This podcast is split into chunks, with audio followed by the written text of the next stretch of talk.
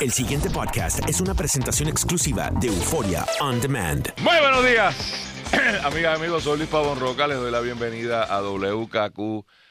Analiza a don Carlos Eduardo Díaz y Olivo. Don Luis Eduardo Pavón Roca. Se apagó la luz. Ayer yo pensaba y empecé diciendo ocho horas de Macando, refiriéndome al día anterior, y hoy tengo que decir que ayer superó, superó el día de antier. Eh, colapso total en la agencia más importante de Puerto Rico. Y digo la más importante, no porque otras no tengan importancia, pero creo que eh, desde el punto de vista de desarrollo económico eh, y de calidad de vida mínima, pues la electricidad es la clave. Y, y, esto es objeto de discusión todos los días en el país, ¿no? Y ayer a nuestro viajero eh, futbolero mayor se le dio. Él escribe una carta. Eh, estábamos nosotros en el aire, de hecho la, la, publicamos tan pronto recibimos copia de la misma, donde es una comunicación a la Junta diciéndole o me le bajan el sueldo a, a Rafa el sacrificado o se van pal y en menos de una hora se fueron pal y le escriben para atrás, o sea, o de vuelta, como se dice correctamente en español, una fuerte carta en inglés al viajero futbolero. ¿Ah? Le responden. Le responden y, y le dicen, mire, nos vamos, no hay problema, no podemos bregar con la politiquería. Dice más, pero sí, ese es el... La línea ese, ese, es el noche. Y a mí me sorprendió mucho el tono de la carta, porque si bien es cierto, o sea, yo creo que ellos estaban politiqueando, yo creo que aquí todo el mundo estaba politiqueando, pero me sorprendió porque la firmaba el director de finanzas de su campaña, que a su vez era el director de la, de la, de el presidente de la, de la Junta de Directores. Y es hasta ofensiva, o sea, porque le está diciendo, mire, usted es un politiquero, así que nos vamos. Eh, y Carlos, hoy en el vocero, página 3, Laura Quintero, te tengo que dar la razón de lo que tú decías ayer y yo no quería creer eh, de que el gobernador estaba mintiendo. Y es quien lo pone en entredicho es nada más y nada menos que este señor, Ernesto Sgroy. No estoy seguro cómo se pronuncia el apellido, pero estoy tratando. Se escribe S-G-R-O-I, Sgroy. Eh, quien dice, y voy a citar de este artículo porque para mí esto es verdaderamente increíble, esto es el colapso histórico del gobierno de este país. El renunciante presidente de la Junta, Ernesto Sgroy, informó a El Vocero que este ente había aprobado hace una semana hace una semana que confirma una cosa que tú muy bien señalaste, creo que fue en televisión, de que esa, de que esa entrevista de fondo en el Nuevo Día no pasa de un día para otro. Ayer tuvimos a Rafael Sacrificado en una entrevista que es que el Nuevo Día, que son muy buenas, que, que, que, que pues, dan espacio para uno, ¿verdad? Conocer a, a quien está siendo entrevistado. Pero eso no pasa de un día para otro. Aquí está la confirmación de tu sospecha este ente había aprobado hace una semana de forma unánime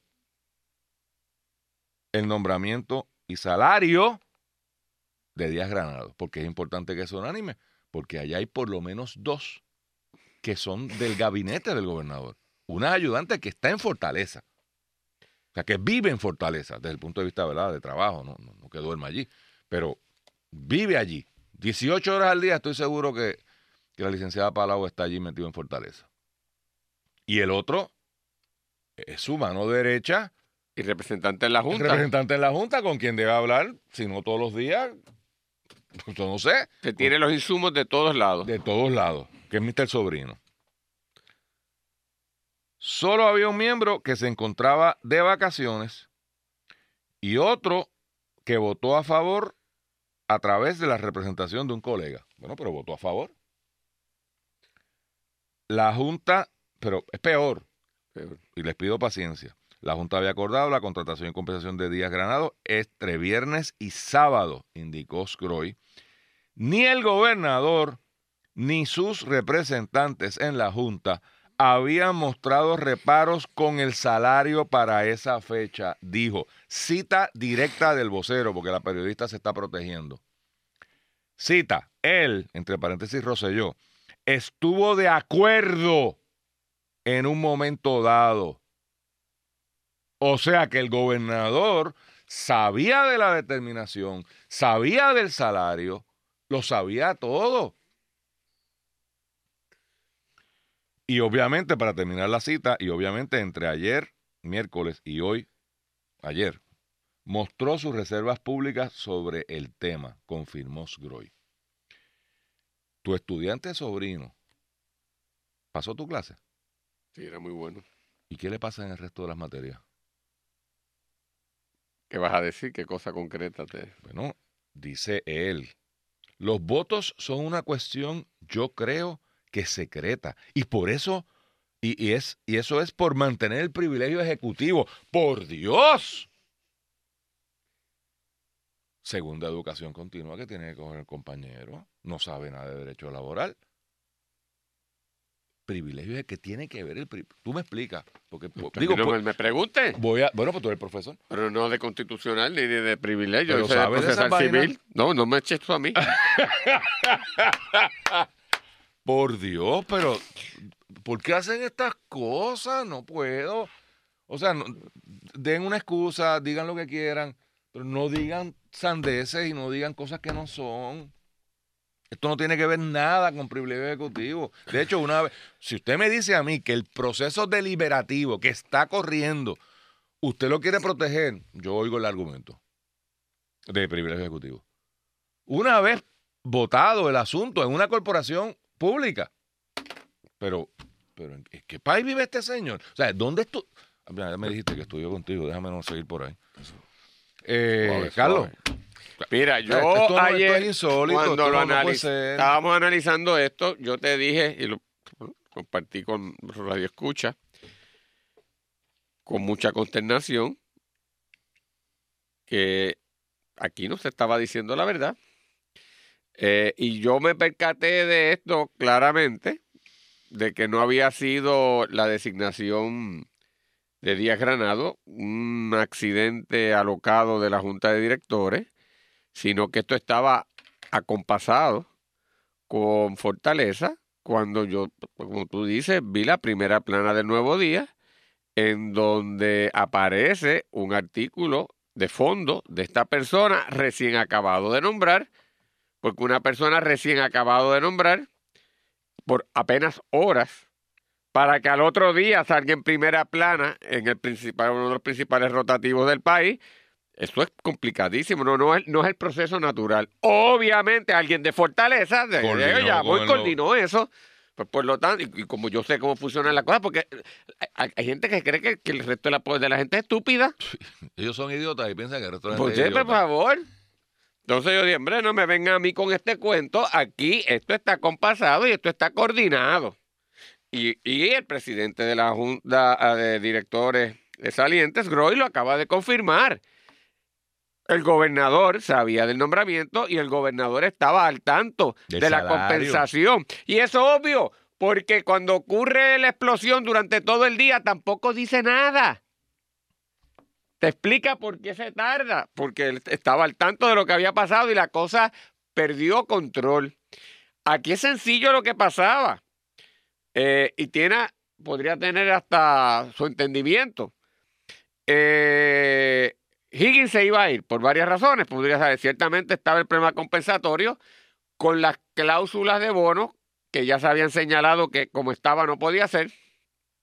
Las molestias que habría con él, como a ti también te habían mencionado, que él no quiso estar hallando el show ese eh, de- del huracán y estar diciendo estupideces que él entendía que no le tocaban, y en ese sentido, muy razonablemente. Eh, y pues motivaron que, pues, que se fuera y que no hubiera problema de parte tampoco de la administración con que se fuera. En ese sentido, buscan, que tampoco es disparatado, Luis, a alguien que ya está en la Junta, Sí, que no. conoce lo que está pasando para traerlo como director. Eso yo lo puedo entender. Eh, y presumo que ahora, eh, en vez de poner el arreglo compensatorio escondido con cláusulas y bonificaciones, Sí, sí. lo retrataron directamente para tratar de salvar los señalamientos De la pues, de puntuales que Justicia. justicia hubiese hecho sobre el particular. Dame la opinión de justicia. Ah, Claro. mira, así lo redactamos. Eso es. Y pensarían que ya se habiendo... va a dar cuenta. No, no, no, no. que habiendo pasado ya el tumulto, y la consternación por lo de Higgins, y ya, aunque hubo el tumulto, pues, siguió para adelante eso, pues ya esto pasaba. Y que en todo caso, si el gobernador se proyectaba como desentendido del proceso, él decía, "Ah, yo no tuve, eso es la Junta, porque la Junta tiene discreción, pues allá la Junta. Y en ese sentido, creían que le iba a funcionar la cosa. No contaban que Higgins le iba a meter una comunicación por escrito eh, donde ponía en duda y, y en una expresión encontrada con la del gobernador la razón de su salida. Y la razón de su salida predicada en la cosa económica de la compensación. Y ahí se le desmadró la cosa. Entonces, cuando tú comienzas a mentir, entonces el, el, el- emplaste que tiene que hacer haciendo, pues, pues sigue enredándola hasta que la cosa explotó y como la indignación fue completa y generalizada, perdieron totalmente el control. Y déjame decirte que aquí es, es lo, lo trágico de la situación, porque te demuestra una cosa muy triste, doblemente triste. Esto de mentir en el servicio público y por parte de los políticos es lamentable. Pero ciertamente el líder político efectivo juega con los contornos de la verdad. Y en ciertos momentos, pues la dice dije esto y después cambia posición y juega y tiene que tener cierto juego de pies para poder ser efectivo. No puede ser un mentiroso contumaz ni consistente, porque entonces pierde la credibilidad y se le descubren sus barbaridades. Pero tampoco puede ser terco a rajatabla que, ¿verdad? Que, que, que se hunda en su, en, su propia inflexibilidad y no puede hacer los ajustes que la circunstancia del momento requiere. Pero un líder para ser efectivo, Luis, no puede ser cobarde. Y tiene que tener convicciones. Y si tú de verdad crees que energía eléctrica para cambiar tenía que tener una gerencia que tenía que ser de afuera, que no podía ser los mismos que han, han llevado eso al colapso que tiene, que nosotros aquí en Puerto Rico, en la provincia en la que vivimos, estamos contaminados eh, y ensimismados y politizados, y que para lograr hay que traer a alguien de afuera. Usted así lo dice. Si entiende que para traer a esa persona de afuera no le podemos pagar lo mismo que se le paga a un puertorriqueño o puertorriqueña aquí, porque se está metiendo en un regional que no es el suyo, y que por lo tanto tienes unas experiencias y una perspectiva de vida y gerencial que obviamente no lo podemos tener, y usted cree que hay que pagarlo, pues usted se mantiene constante y así lo dice, y da esa pelea. Si el gobernador creía eso, y obviamente al menos lo creía porque permitió que la Junta así lo elaborase Unánime. y construyó esa Junta, pues usted la tiene que ir hasta el final defendiendo eso. Dice, usted perdóneme, está en una situación económica difícil en Puerto Rico y la autoridad, pues con más razón es que hay que traer el talento porque si no, no lo podemos Y más sacar. caro nos vale. Mientras más descuadrado esté el Claro. asunto, más caro vale. Y no lo puede hacer alguien de aquí que esté con los dedos atados, ya sea por intereses económicos, por amiguismo, por intereses políticos. Y quiero que alguien que lo vea con una perspectiva de afuera. Y quiero alguien que se pueda rodear en los mundos gerenciales y de financiación internacionales. Y usted podrá o no estar de acuerdo de eso, pero la posición es válida y si usted le empuja, gente que lo va a respetar. Ah, pero no puede un día hacer una Me cosa y al primer tiro, ¡ay! Yo no sé nada, no lo sabía. Ah, es inaceptable, es inaceptable lo que ha pasado aquí. Este, no, no. El que no esté de acuerdo renuncia. Pues usted, que, que, que, que, no, no en balde le metieron la declaración esta. Eso Tú me perdonas, pero yo le tengo que dar la razón a los renunciantes. Yo también. O sea, es que todo esto, la conclusión, Carlos, es que es la explicación de esa carta tan fuerte. Sí. Porque irse uno. O sea, Tú me cogiste dependenciero y Es- me dejaste solo después que tú estás cuadrado contigo y Eres estamos coordinados de la política pública que queríamos hacer. Y ahora de buena primera tú te, vi, te viras y acabas haciendo las mismas estupideces que han llevado a este pueblo a hundir esa autoridad. Es- pues, pues eso- así. Esa es la Es explicación. una de la carta. vergüenza para esto. Porque como esto es un, entonces, eso es triste, porque como esto es un pueblo que todavía sigue siendo una provincia española en su mentalidad, y es un pueblo indolente, y es un pueblo sin disciplina, y es un pueblo que prefiere la inercia a tomar las decisiones que necesita para hacer los cambios que hacen falta. Y el baile, Hay que tener una determinación para empujar los cambios. Y si el líder es un cobarde, si el líder se asusta, si el líder no tiene convicción, esto no funciona. Y es una tragedia lo que ha pasado aquí. Tragedia. ¿Y sabes lo peor? El gobernador se ha desprovisto a sí mismo de la autoridad moral que hace falta para poder empujar estos cambios. Porque las cosas difíciles, tú necesitas a alguien Que eche para adelante. que eche para adelante y que su propia integridad y su propia solvencia moral lleva aún a los, a los dubitantes y aún a los opositores a decir, espérate, porque en última instancia tengo que respetar a esa persona. Pero si tú mismo te hundes, tú mismo te desacreditas, tú mismo quedas desnudo entre la mentira que dice, perdiste todo.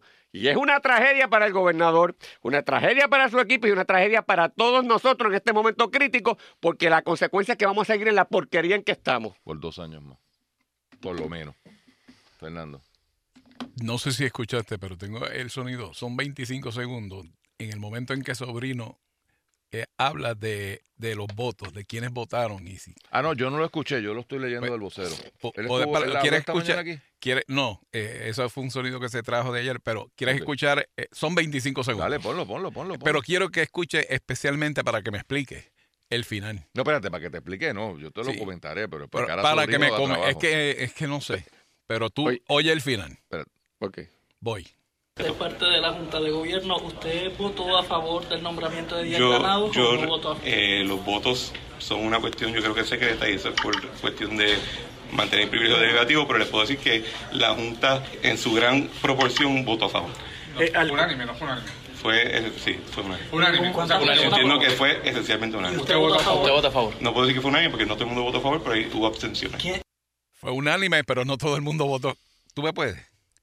Es que cuando caes el Bueno, primer- que fue tal vez unánime en los que votaron, afirmativamente, Pues porque no hubo oposición, pero hubo gente que se abstuvo. Pues fue unánime. Claro, pero lo que quiere decir es que no fue la totalidad ejerciendo votos, lo que me parece. Mira, a mí, Y- lo, y a mí me para parece que lo importante óyeme, es que él votó a favor y que sabía, Pero y el espérate, gobernador sabía, y para- ya está.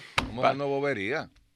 Espérate, quiero para aquí, para también ser justo. Ajá. El licenciado Sobrino me dice, con respecto a lo que tú planteabas del privilegio ejecutivo, que él manifiesta que tal vez no lo pudo expresar de la manera más afortunada y que él se refería en realidad que en estos procesos deliberativos en, la, en las corporaciones, pues usualmente estas minutas no son documentos que están sujetos a escrutinio y a divulgación así y que históricamente o verdad o que tradicionalmente se niegan y se, y se, y se rechaza el, el divulgarla. Y en esa parte es verdad. Y eso está mal.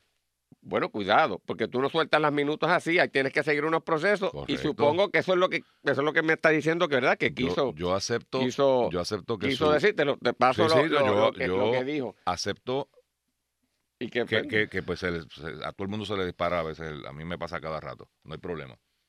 Pero, pero no está correcto y no debería estar correcto el que una vez pasada la deliberación, de nuevo, yo distingo entre unos procedimientos, este gobierno dice que es transparente. Pues mire, ¿cuál es el problema? Ya el señor fue designado.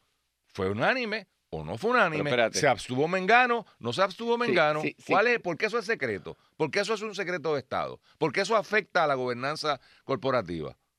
De una corporación pública. Nos están usando nuestro dinero. Pero- nosotros somos los dueños, nosotros somos los- el equivalente de los accionistas. sin quitarle mérito a lo que tú dices, que estoy de acuerdo contigo en la conclusión final. Una cosa es lograr el acceso por todo lo que tú dices y otra es cómo yo logro el acceso. Claro. Porque una cosa es yo decir a un periodista y dice, ven aquí, dame la minuta. Y yo voy ahí y cojo la- el, libro de acta y De lo traigo acuerdo, para acá y eso lo no, retrato. Eso, eso no, no puede, puede ser, así ser. como a veces se pretende. Pero eso no era sí, yo tampoco. creo, pues yo estoy de acuerdo, por eso te dije que llego a, a tu sitio. Sí, una vez se hace la petición, usted va y coteja. Mira, vamos a ver esto. Hay algo aquí que sea sensible porque discutimos la- un contrato, discutimos algo que... que de- pe- sé. pero no, pero entonces es así. Aparte- Pero la normativa debe ser, sobre todo porque es asunto público y de alto interés público en lo que ha ocurrido, que no puede haber una, un blanket, ¿verdad? Una especie de prohibición absoluta a verlo. Y Jas Groy había revelado. O sea, eso está, tampoco hay que verlo en el contexto en que se da. O sea, Groy dice, el politiquero es usted, porque usted sabía. Y eso explica el tono casi ofensivo de la carta al gobernador. O sea que el licenciado Sobrino está reaccionando a un periodista que le dice, mire, el presidente de la Junta, eso que es unánime. Mire, yo no tengo problema que diga, yo no voy a hablar del tema. Pues yo no voy a hablar del tema, tremendo. Pero votó a favor o votó en contra, ya es, ya pasó. Es más, yo creo que, pero hoy te repito, y de nuevo, más a manera de, de- de discutir la cosa abstraída al detalle. El gobierno tiene que aprender, no este, el gobierno. Todos caen en la misma vaina. Ustedes están administrando fondos públicos. Sí, no, no puede haber una pretensión que si tú estás negociando, la negociación se publique. Pues dañas la negociación. Pero una vez terminado, ¿por qué no tienen derecho los ciudadanos a saber lo que está pasando ahí? El pasado podcast fue una presentación exclusiva de Euphoria On Demand. Para escuchar otros episodios de este y otros podcasts, visítanos en euphoriaondemand.com.